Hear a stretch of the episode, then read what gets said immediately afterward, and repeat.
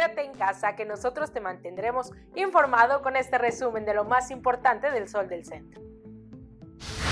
Con el registro de cuatro muertes más entre sábado y domingo, el número de personas que han perdido la vida en Aguascalientes a causa del COVID-19 es ya de 204, 59% de ellos pertenecientes al sexo masculino, por 41% de mujeres que perdieron la batalla contra esta enfermedad.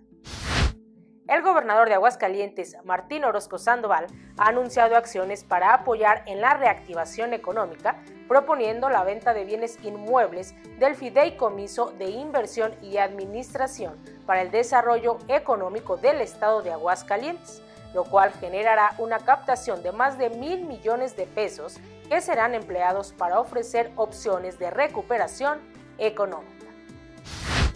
Nuevamente Aguascalientes destaca a nivel nacional, en esta ocasión al posicionarse en el séptimo lugar de 31 ciudades evaluadas por el desempeño de sus políticas de movilidad sustentable como el uso de la bicicleta, en el ranking que lleva a cabo anualmente el Instituto de Políticas para el Transporte y el Desarrollo. Luego de los trabajos efectuados en el estado de Querétaro, los integrantes de la Asociación de Gobernadores de Acción Nacional hicieron un llamado urgente para modernizar y fortalecer el federalismo en México, pues reconocieron la necesidad de que el país recobre su dinamismo, supere los rezagos y apruebe las nuevas oportunidades que se presentan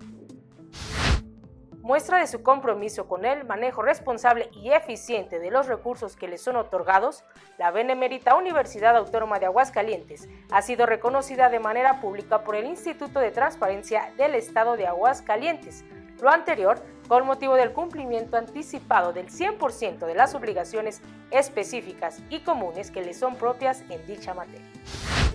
En información policiaca, fatal accidente ocurrió la mañana de este domingo en el que un hombre fue atropellado y desafortunadamente perdió la vida en el lugar de los hechos, donde se encontraron piezas del automóvil del cual no se sabe sobre su paradero. Y en los deportes, el Instituto del Deporte del Estado de Aguascalientes continúa con el fomento de reactivar el deporte de manera paulatina, siendo el paseo ciclista una de las actividades al aire libre que ya realiza de manera permanente y que busca beneficiar a la población en beneficio de su salud. Quédate en casa, síganos en nuestras redes sociales y para conocer el detalle de esta y mucha más información, no olviden adquirir las ediciones impresa y digital del Sol del Centro.